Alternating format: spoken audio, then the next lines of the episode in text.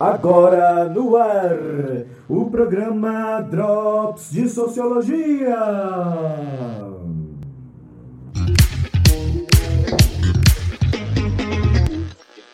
Com vocês, Felipe Sopi.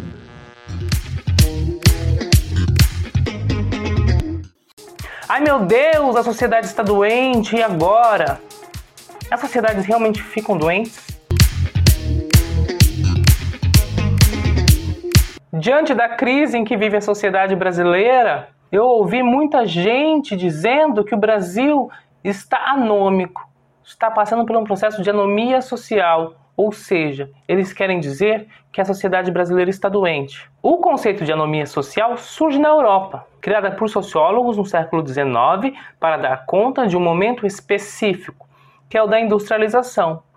A Europa passava de uma sociedade agrária para uma sociedade urbana e industrial, no qual agora os sujeitos eram divididos em classes: os trabalhadores, a classe média prestadora de serviços e os donos do meio de produção.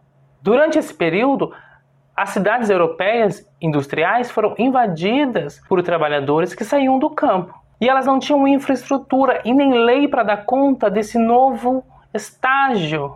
Seja na Europa ou no Brasil, os sociólogos compreenderam que as sociedades não são como organismos vivos e que as crises pelas quais elas passam são fruto de suas próprias dinâmicas. Para eu compreender que crises são essas e como elas são formadas, eu preciso então compreender o que singulariza cada sociedade, quais são os grupos que as compõem, quais são as relações e como se dão as relações entre esses grupos, quais são as visões de mundo de cada grupo, quais são os seus imaginários de mundo e os seus objetivos. E mais que isso, eu preciso compreender a história destes grupos. Qual é o histórico destas relações?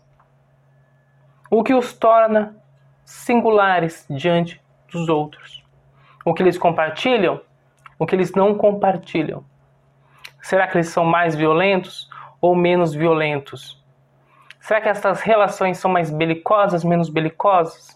Como que é o Estado? E agora pensando em política, que estas sociedades formaram?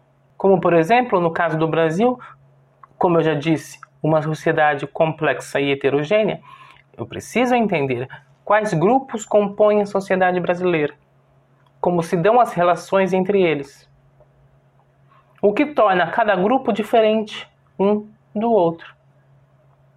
Há grupos dominantes, há grupos dominados. Esta relação entre dominantes e dominados é a mesma desde sempre?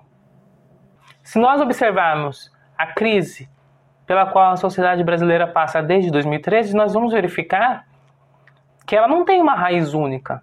Ela tem questões sociais, políticas e econômicas. Isto significa que ela mobiliza e foi mobilizada por diferentes grupos e diferentes agentes. Quais grupos e quais agentes são esses? Estas são perguntas importantes para entendermos a crise, importantes também para traçarmos estratégias para sairmos delas. Essa é a nossa reflexão de hoje. Eu sou o Felipe Sopi. Mais uma vez, obrigado por ver o vídeo. Eu vou pedir para vocês, por favor, dá um like, comenta, compartilha e se inscreva no canal. Até a próxima.